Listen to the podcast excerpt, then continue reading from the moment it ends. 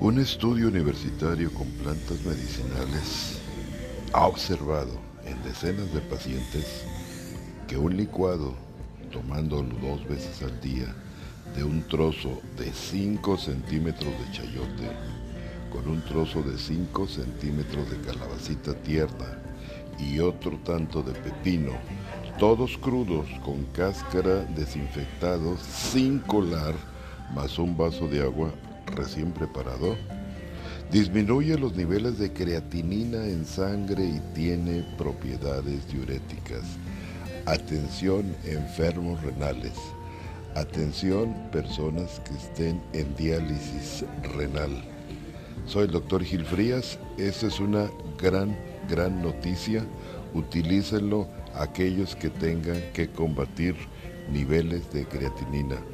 Esto es muy importante, transmito a, a, las personas que están enfermas de su riñón, a los diabéticos principalmente.